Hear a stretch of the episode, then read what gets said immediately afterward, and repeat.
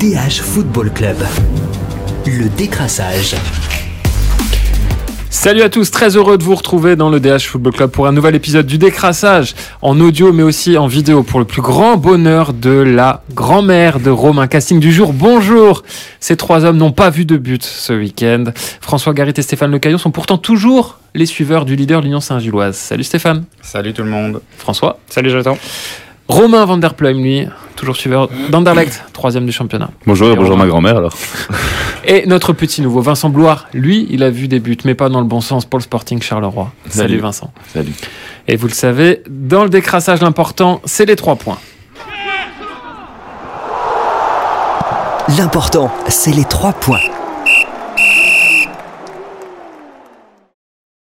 Mais si on commence avec cette question qui est très simple et qui s'adresse au leader, est-ce que l'Union est prête pour Bruges après ce match contre l'Antwerp? Côté pile, sixième match de la saison où l'Union est muette. Côté face, 17e rencontre de championnat terminée sur 36, sans encaisser de but. Est-ce que c'est un point de gagné ou deux points de perdu?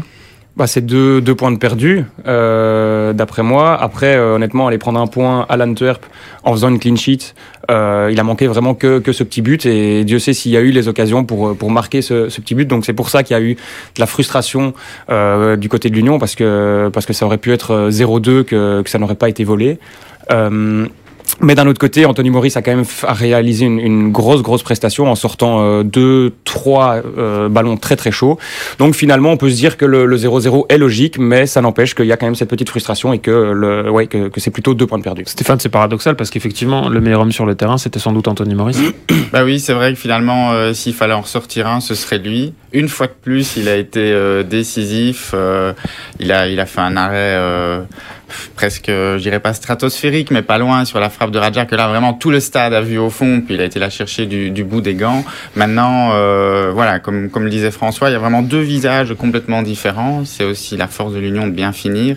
Et Brian Prisk lui-même a dit, on a eu de la chance de pas encaisser dans les dix dernières minutes mais ils auraient clairement pu, voire peut-être même dû mener euh, 1-0 euh, avant ça. Romain, c'était un test de caractère aussi parce qu'on sait qu'aller jouer au- à l'Antwerp, c'est toujours compliqué avec euh, beaucoup d'engagement en face et le, ce public qui met la pression. Je m'en fais vraiment pas pour le caractère de l'Union, honnêtement. S'il y a bien une chose qu'ils nous ont montré cette année, c'est qu'ils ont, euh, ils ont vraiment un mental, un mental d'acier et euh, ils auraient pu, je pense, euh, se prendre un peu, enfin, pour avoir un peu le disconnect, si je peux le dire comme ça, après avoir battu Anderlecht si facilement.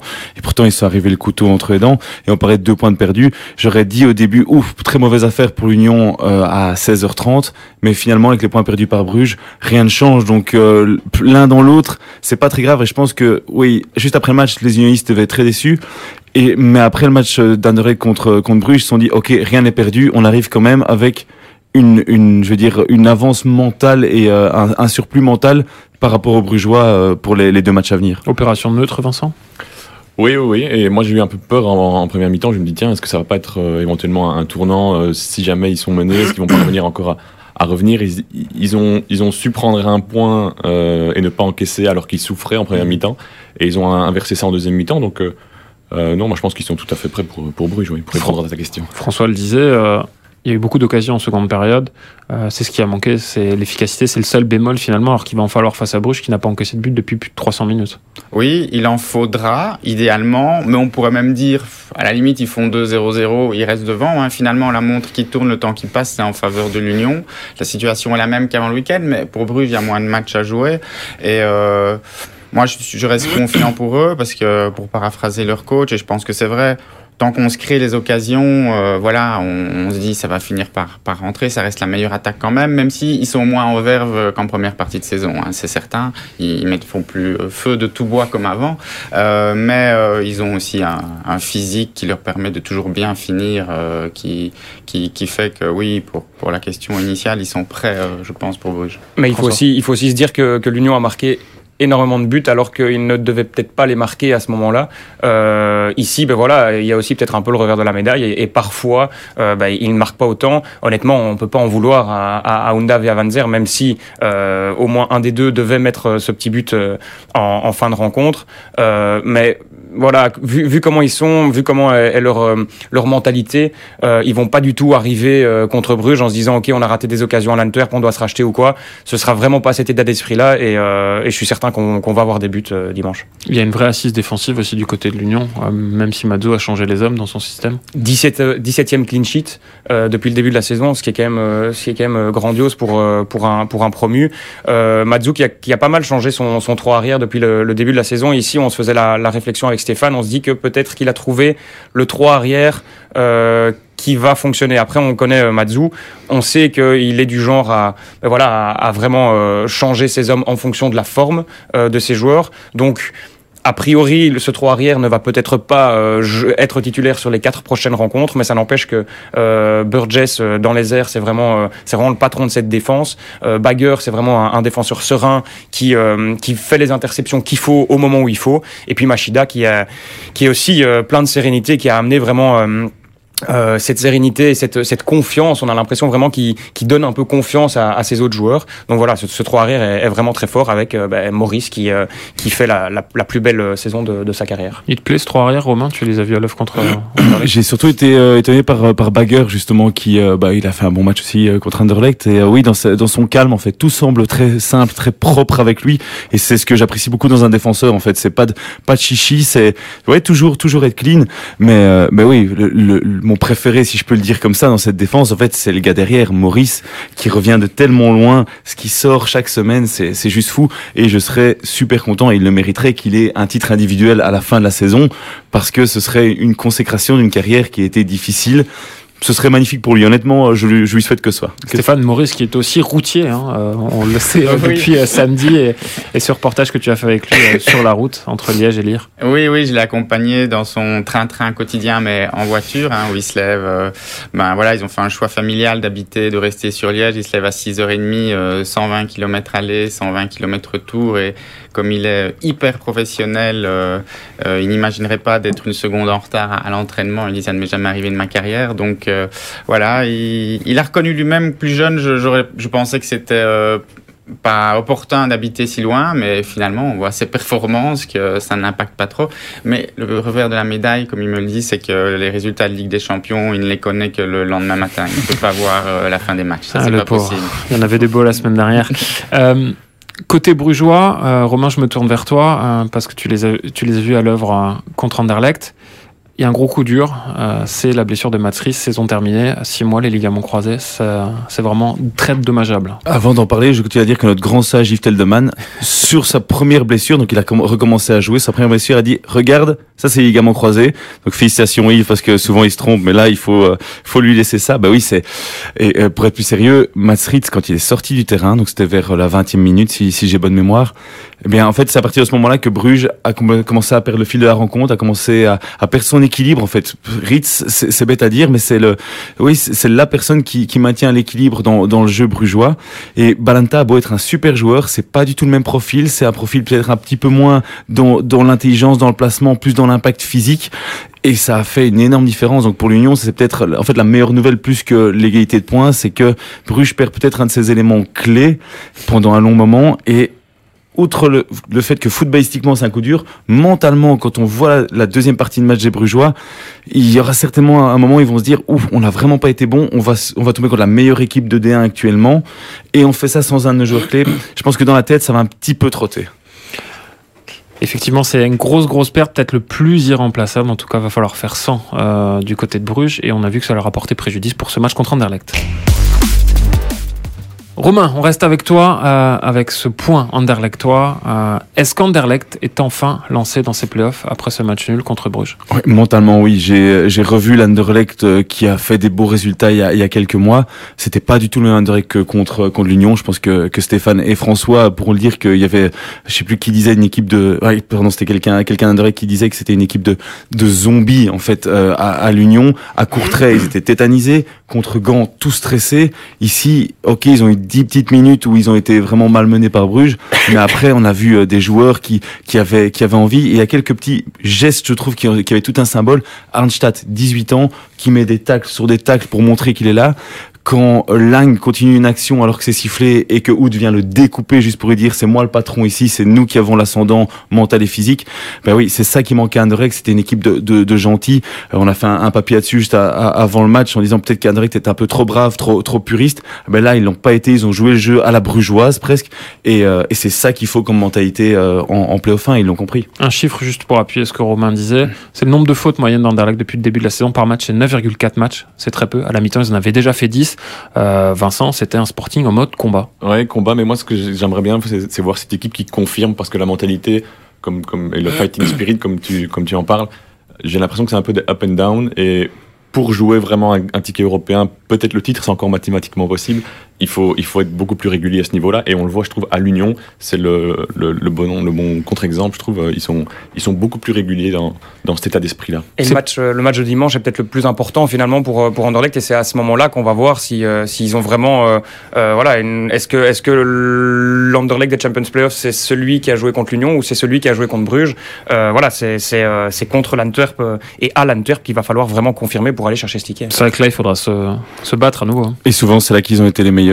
Dans, c'est quand ils avaient des gros matchs. Euh, c'est, euh, en tout cas, men- mentalement, il y a juste face à l'Union où il y a, je pense, peut-être un blocage parce que c'est le petit frère bruxellois et qu'en fait, euh, ça, ça, ça ne passe pas. Je pense que c'est tout ça. Je m'attends d'ailleurs à ce que ce soit difficile encore le dernier match contre l'Union. Mais oui, Anderlecht a conscience que c'est les deux matchs qui s'enchaînent. Ben, c'est les matchs clés pour avoir son ticket européen parce que la quatrième place, on va être honnête, je vais le dire comme elle est, elle est pourrie parce que ça prolonge la saison, ça rajoute un match européen. Donc oui, ça, ça flingue toute la préparation.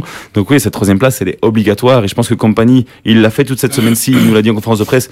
J'ai été dur, je les ai fait travailler dur et ils n'ont pas eu le choix. C'est rare qu'ils le disent aussi honnêtement. Ça veut dire qu'il a, je pense qu'il a été un petit peu, un petit peu méchant avec ses, avec ses troupes. J'espère que Jonathan sera gentil avec nous cette semaine, qu'on a bien bossé. Mais non, mais sérieusement, je pense que ces deux matchs, ils le savent, c'est clé. Et quitte à perdre même les deux suivants, parce qu'on sait que l'Inter va aussi perdre des points, ces deux-ci, ils doivent faire au moins 4 sur 6. Il avait affiché euh, le petit post de Mark Cook euh, sur les réseaux sociaux dans le vestiaire ou pas?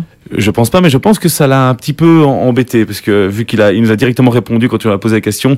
Mais j'ai toujours dit au président que soit il devait être patient, soit il devait mettre plus d'argent. En gros, c'est ça qu'il nous a fait comprendre. Donc euh, ça voulait dire, Mark Cook, il fallait pas mettre ça. Donc, euh, donc je pense que ça, ça a peut-être motivé en fait. hein. L'un dans l'autre, on disait hier que ça pouvait avoir un, un, un- allez, un, ça pouvait porter préjudice, je vais dire, à, à cette équipe. Finalement, est-ce que ça les a peut-être pas un peu boostés et qu'il a dit, euh, vous avez vu le président, il est pas content et euh, on va, on va le faire taire et on- il va être fier de nous après ce match-ci. C'était fait exprès, peut-être? Peut-être, peut-être, coup de com de euh, je pense pas que ce soit ça, vu qu'il est fort sanguin quand même.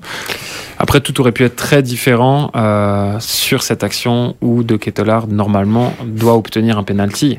Comment ce penalty n'est pas sifflé, euh, Stéphane? C'est vrai que c'est difficile à comprendre. C'est une poussée dans le dos qui est franchement assez évidente. Alors il y a, il y a la fameuse, euh, bon déjà il n'est pas sifflé. Et puis la deuxième question, le VAR ne, ne rappelle pas euh, l'arbitre. Il y a la fameuse zone grise ou la dimension euh, d'interprétation qui fait qu'en théorie le VAR ne, ne rappelle que si on est dans une erreur claire. C'est ce que Bertrand Layek a dit après le match. Euh, mais il n'a pas dit que l'arbitre a bien fait de ne pas siffler. Il a dit qu'il comprenait que le VAR euh, ne l'ait pas rappelé, mais je sentais bien entre les lignes qu'il pense Ouais. que son arbitre aurait dû siffler ce Mais c'est ce une erreur claire. Moi, je, je comprends pas comment on peut mm, en douter. Mhm. Et surtout, je trouve que, à la limite, que l'arbitre principal ne l'ait pas vu, ma foi, ça peut arriver. Mais l'assistant, je, je crois, à, cet- à cet Mhm. endroit-là, le juge de touche, il doit, il doit le signaler. Honnêtement, nous, on est bien mis en tribune de presse parce qu'elle est légèrement décalée de ce côté-là du terrain. On est en hauteur. On l'a tous vu. Hein. Tous, tous, tous. On savait que c'était que c'était penalty sur le moment. Donc je ne comprends pas comment des caméras ne l'ont ne, ne l'ont pas vu. Que les il y avait deux arbitres bien placés qui n'ont pas vu. Ouais, voilà. Enfin, c'est euh, c'est une énième euh, bêtise euh, de l'arbitrage belge. Et je trouve ça vraiment dommage que ça arrive à ce moment-là parce que ça peut changer le championnat. François, tu l'as vu aussi ce penalty, on est d'accord? Bah, il y, a, il y a clairement penalty, il y a vraiment les deux mains euh, qui viennent. euh, donc oui, et là, sur le coup, euh, l'Union peut remercier, euh, peut remercier l'arbitrage. Il y a des choses qui ont bien fonctionné à Anderlecht, notamment un joueur à Cernstadt. Une grosse, grosse satisfaction, et c'est vrai que c'est un joli clin d'œil parce qu'il avait pu débuter deux matchs depuis un match contre Bruges. Où il avait pris l'eau comme l'équipe. Je crois que c'était 0 euh, 3-0 pour euh, pour Bruges. Il n'avait pas existé, l'équipe n'avait pas existé, sachant que c'était un direct avec Vranius, Bakali, etc. C'était quand Ah, même la pas la même. euh, voilà, be- belle époque exactement. Euh, donc c'était pas vraiment la même la même équipe. Euh, ici, la- le fait d'avoir Aigné, c'était une surprise. Il a fait une bonne montée au jeu contre Courtrai pendant 10 minutes, alors que c'était un match très très stressant. Il avait vraiment, était monté avec beaucoup d'assurance, donc ça, nous avait- ça nous avait déjà un peu un peu étonné. Ici, qu'il soit titularisé, ben, c'était une belle surprise. Visiblement, Refelov était un petit peu touché, Verskaren était blessé et il a considéré que c'était le profil le plus, enfin compagnie pardon a considéré que c'était le profil le plus proche de Verskaren. Et oui, il a mis 10 minutes pour moi à se mettre euh, à se mettre dans dans le bain, à vraiment trouver son rythme. On avait l'impression, on se dit, ouh, il a encore il joue comme en U21 encore, avec un temps de retard un petit peu trop doux. Et puis, comme je disais juste avant, il a commencé à mettre des tacles, il est rentré dans l'art des Brugeois. Et puis, techniquement, euh, enfin, moi, j'ai adoré, je sais pas vous, euh, j'aime bien ce genre de joueur. Son double contact qui met un moment pour passer à la défense de Bruges, et il prend vraiment la profondeur d'un coup. Je me dis, ok, le gamin a déjà compris quelque chose, il a fait un pas en avant. Il y avait quelques réticences au sein d'Anderlecht parce que justement, il avait un côté à vouloir trop bien faire parce qu'il sait qu'il était meilleur que les autres, il voulait aller un peu trop loin. Il l'a parfois montré ici pendant le match, mais je pense qu'il a passé un vrai cap mental et physique. On le voit, il est beaucoup plus musclé qu'avant et, euh, et qu'il il a, il est lancé. J'imagine même mal compagnie, enfin, de toute façon, compagnie là ne peut plus le sortir de son, de ses 18 joueurs. Et je le vois bien, même peut-être être titulaire parce qu'il a été impressionnant. Vincent, euh, c'est aussi le successeur désigné d'Yari Verskaren. Oui, et moi ce que j'aime bien aussi, c'est qu'il a, comme tu l'as écrit ce matin, il a pris de la masse musculaire, mais ça ne l'empêche, il perd pas techniquement. Euh, en général, on, on, on, façonne les joueurs au niveau technique d'abord en formation, et puis à un moment il faut prendre de la masse musculaire. Euh, il l'a fait, il explique hein, qu'il a pris pas mal de, de muscles et ça n'interfère pas sur ses qualités techniques. Et ça, c'est super intéressant, évidemment. Et pour ajouter, il a même pris quelques centimètres. Donc voilà, il n'avait pas fini sa croissance quand il a quand il est monté sur le terrain il y a 18 mois contre Bruges. Donc euh, ouais, c'était encore un, un, gamin et c'est devenu un adulte. Rapidement, l'autre bonne nouvelle, c'est euh, le grand retour d'Anes Delcroix parce que Magalan, c'était une catastrophe ambulante de nouveau. Oui, ouais, catastrophique. Magalan, on a beaucoup rigolé euh, quand Vincent Compagne nous a dit je, il avait fait un bon match, mais je l'ai sorti à la mi-temps pour sa carte jaune. Non, Vincent, il n'a pas fait un bon match. Désolé de le dire comme ça, alors que Magalan a rendu de fiers services à Anderlecht euh, lorsque Delcroix s'est blessé. Euh, C'était vraiment un, super complément à de base comme à. Mais ici, eh ben, on a ce penalty là. Il y a plein de moments où il est hors position, où il manque ses duels. Ok, il amène sa grinta, il amène son côté un petit peu râleur dont cet Anderlecht a parfois besoin. Mais par rapport à Delcroix, ah, si on est un peu amoureux du football, c'est c'est pas qu'il y a un monde de différence, c'est une galaxie de différence qui est entre entre les deux. Donc oui, très content, je pense, pour toute la jeunesse anderlechtoise, pour le beau jeu, pour le football belge, parce qu'il faut pas oublier que Delcroix, c'est un défenseur central gaucher. Mhm. Roberto Martinez nous entend déjà appelé. Hein. Voilà, déjà appelé, euh, et c'est peut-être le seul joueur avec euh, avec théâtre capable d'occuper ce poste-là. Donc euh, oui, il y a, je pense que le football belge doit espérer qu'un Delcroix ne se ne se blesse plus. Euh, pendant un long moment. Ouais, croisons les doigts parce que il a déjà eu beaucoup beaucoup de pépins physiques. On a parlé des Champions Playoffs, on va s'attarder un petit peu sur les European Playoffs. Avec une question, euh, Charleroi est-il simplement à sa place, Vincent? Juste des chiffres avant d'entamer ce débat. 0 point pris sur 6, un seul but marqué, c'était un penalty. Après, marquer un penalty à Charleroi cette saison, c'était pas toujours simple. 4 buts encaissés, 7 points de retard sur Gand, alors qu'il en reste 12 à prendre. Ils sont déjà en vacances, les Carolos? Euh, Non, non, non, non, parce que ça travaille, euh, ça travaille bien. Edouard Steele a, vraiment mis l'accent euh, et le doigt sur le fait qu'il voulait absolument jouer ces playoffs-là à fond. Et forcément, ben, quand on vise un, ticket européen, on n'a pas le choix. Mais oui, pour répondre à ta question, Charleroi est à sa place en termes de budget, en termes d'infrastructure. C'est un club qui est en progrès net depuis euh, la reprise du club en 2012, mais qui n'est clairement pas au niveau des autres, euh, de Gand, de Genk, même de Malines. Donc euh, oui, à ce niveau-là, ils sont à sa place et puis ils sont à leur place. Et puis ben, c'est un nouveau coach, c'est sa première expérience comme, comme T1. il a voulu rajeunir et réduire en nombre le, le noyau, mais est-ce qu'il ne l'a pas trop rajeuni? Il a fait passer quand même l'équipe, l'effectif euh, à la moyenne d'âge la plus élevée de D1 à une des plus jeunes. Alors c'est bien parce qu'il aime bien travailler avec des jeunes, il aime bien les faire progresser. C'est des joueurs qui vont normalement prendre de la valeur et donc qui pourront être vendus. Mais dans l'immédiat, euh, c'est trop light, euh, c'est trop inexpérimenté que pour vraiment jouer un ticket européen. Donc euh, oui, Charleroi est à sa place. Pour Stéphane, on a presque l'impression que c'est une saison de transition finalement, ce que les supporters à Charleroi ont oublié, parce que Vincent le disait, l'effectif a été bouleversé, il y a un nouvel entraîneur, c'est un nouveau projet finalement. Oui, moi c'est vraiment ce que je me disais, c'est que c'est l'année prochaine, s'ils arrivent, on peut l'espérer pour eux, évidemment à garder la, la majorité des, des, des, joueurs et des talents qu'ils ont, mais qu'on va vraiment tirer profit et qu'on pourra juger, euh, juger cette équipe. C'est sûr que c'est peut-être, c'est probablement un peu tôt maintenant pour aller se bagarrer avec Genk et même un gant à moitié démobilisé reste, reste très fort.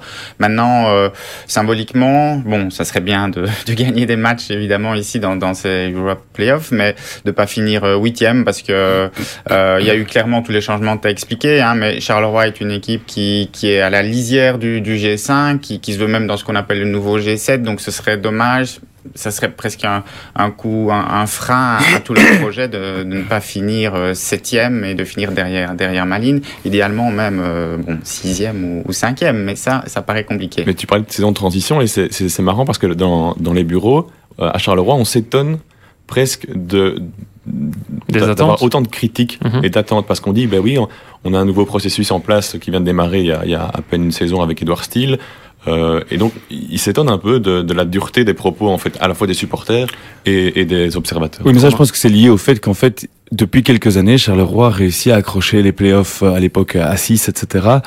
Et que ils ont joué quand même l'Europe il y a quelques, quelques temps. Et donc, il y a cette, cette envie, je pense, de, de, de pas mal de gens d'amateurs du football de voir Charleroi plus haut parce que ben, on prend vite des habitudes. Et c'est vrai qu'on s'habitue à Charleroi top 5 et les voir en fait galérer dans des playoffs 2, c'est on a perdu cette habitude-là. Mais c'est illogique, hein, c'est vraiment illogique. Mais je pense que beaucoup de gens se disent que Charleroi maintenant est une équipe qui a, qui peut à chaque fois jouer ce, top 5. Il y a, beaucoup de critiques euh, des, supporters, mais je trouve qu'il y a, ça s'explique aussi par toute la frustration que ces supporters doivent vivre. Je me rappelle encore en, en 2016, quand, ils ratent ce, match retour contre Genk, alors qu'ils avaient gagné à l'aller.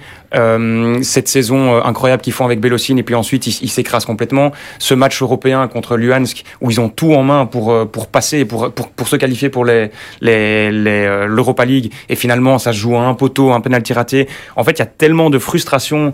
Euh, depuis des années, même si le club progresse, le club chaque année, chaque saison progresse, mais il y a tellement de frustration. Encore ici, voilà, euh, il, il, il mène un 0 contre Gand, on se dit ok, il y a quelque chose, et ben non, c'est une défaite et encore de la frustration. Donc je pense que du côté des, des supporters de, de Charleroi, il y, a, la frustration vraiment qui monte, et je pense que les critiques viennent aussi euh, de, de cela. Mehdi a en tout cas bien joué son rôle dans la communication en étalant une fois encore son, son savoir-faire en répondant complètement à côté des questions. Ah ouais, ouais, et alors on l'a vu, on est en, en zone mixte et on l'a vu passer alors que d'habitude il, il remonte assez rapidement, s'occuper plutôt des, des VIP, etc. Et là on l'a vu passer comme par hasard. euh, donc voilà, je pense que ça, euh, ça l'a quand même touché. Il était, il était énervé. Euh, et surtout, on ne comprend pas trop non plus qu'on lui envoie à ce point-là. Euh, c'est vrai que les, les chants ont été particulièrement virulents à, à- à son encontre, Euh, mais il faut pas oublier tout ce qu'il a fait pour le club et d'où vient Charleroi il y a quelques années, qui était, qui était quasiment mort en D2 avec des dettes, etc. Donc, euh, ouais, ça l'a quand même, quand même touché. Et oui, sa communication est évidemment, euh, évidemment euh, soignée. Il répond à côté des questions. Il dit qu'il va assumer. Alors on va voir ce que ça, ce que ça voudra dire euh, éventuellement au prochain mercato, parce qu'il y a un tri qui va devoir être fait à, ce niveau-là. Ça veut dire quoi On s'attend à un mercato mouvementé avec peut-être aussi un peu d'expérience quand même euh, dans ce noyau? Il, il en faudrait. Maintenant, ce qu'il y a, c'est que comme Charleroi joue, joue moins bien depuis janvier, les joueurs, qu'il dit toujours qu'il faut vendre au moins un joueur cadre, un clé, un, un joueur clé euh, à chaque mercato parce que les finances l'exigent. Euh, sauf que là, les dernières prestations font qu'il y a des joueurs qui perdent de la valeur. Euh, Kofi perd de la valeur, euh, Golizade a no- notamment perdu de la valeur depuis, depuis le mois de janvier. Le seul qui surnage, c'est c'est qui pour moi a un potentiel pour vraiment faire une carrière très très intéressante. Euh, donc oui, je pense que ici la fin des playoffs, ça sera une occasion pour ces joueurs-là de se remettre en- en valeur. Euh, et il faudra, oui, je pense, pour répondre à ta question, euh, de l'expérience, notamment en, en défense, et un vrai buteur, parce que là, Bayo Badji, pour moi, c'est trop court. C'est la question qui agit tout Charleroi. Qu'aurait donné cette saison euh, avec Chamar Nicholson Stéphane? Bah, c'est sûr que voilà, on sait qu'un club belge, euh, surtout du subtop, ne peut pas refuser certaines offres. Mais on se doute bien qu'avec euh, un Nicholson en, bon état de marche, il n'y avait pas eu de blessure, euh, il y aurait eu pas mal de buts en, en plus, et donc Charleroi aurait probablement là beaucoup plus concrètement pu viser le top 5.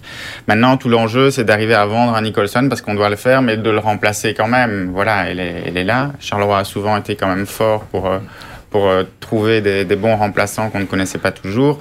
Ici, euh, il y, a, y, a, y, a, de la qualité, mais ça marche, ça marche moins bien. Euh, après, je voulais juste redire ceci. Bon, ça amènera pas du baume au cœur des supporters, mais Charleroi est un des rares clubs qui est géré sainement en Belgique, qui finit l'année dans le vert. Et finalement, il y a presque une concurrence illégale qui le paye. C'est que les autres finissent dans le rouge, ont des dettes, mais font de meilleurs résultats grâce à ça. Et eux, bon, ils ont, euh, ça ne rapporte aucun trophée, mais c'est un des trois clubs ou quatre clubs, je ne sais plus maintenant, qui, qui finissent en, en boni.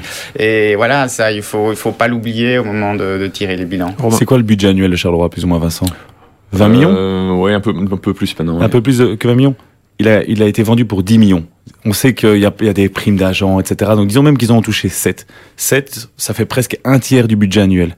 Qui peut refuser ça? C'est à un moment il faut il y a une logique commerciale derrière. Euh, Stéphane le disait, s'ils veulent être dans le vert, ils doivent faire, ils, ils doivent, je veux dire, accepter des, des ventes comme ça. C'est c'est tout simple. Non, ils n'ont- ils n'ont pas le choix, surtout que à ce moment-là, j'ai l'impression, enfin c'est que mon avis, il, il- il surjouait un petit peu. Il était même En peut-être sur-régime, en hein. sur-régime. Et donc évidemment, quand il y a une offre comme ça qui arrive, surtout que le joueur euh, était, forcément partant, il a, il a fait quasiment fois, fois 8, fois 9 son salaire. Donc euh, Mais ça n'empêche que j'en reviens avec, euh, avec ce, ce mot frustration, que du côté des supporters, ben, ils le savent, il faut vendre Nicholson, mais ça n'empêche qu'il y a cette frustration de se dire, ben voilà, on a perdu peut-être notre meilleur joueur, on va faire une deuxième partie de saison avec, un, avec une paire d'attaquants qui, a priori sur papier, est moins forte. Donc on a été déforcé, ok, euh, l'argent est rentré dans, dans, dans les caisses, mais sur le terrain, on est déforcé. Donc euh, c'est ça aussi que les supporters regardent, plus que le fait que Charleroi soit, soit, soit en vert euh, d'un point de vue euh, financier. Ouais, c'est vrai que l'argent va sans doute euh, servir à, à financer une tribune du stade. On aura la tribune Nicholson, sans doute deux tribunes aussi humaines.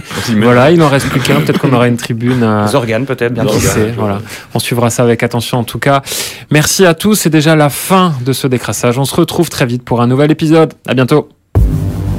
DH Football Club. Le décrassage.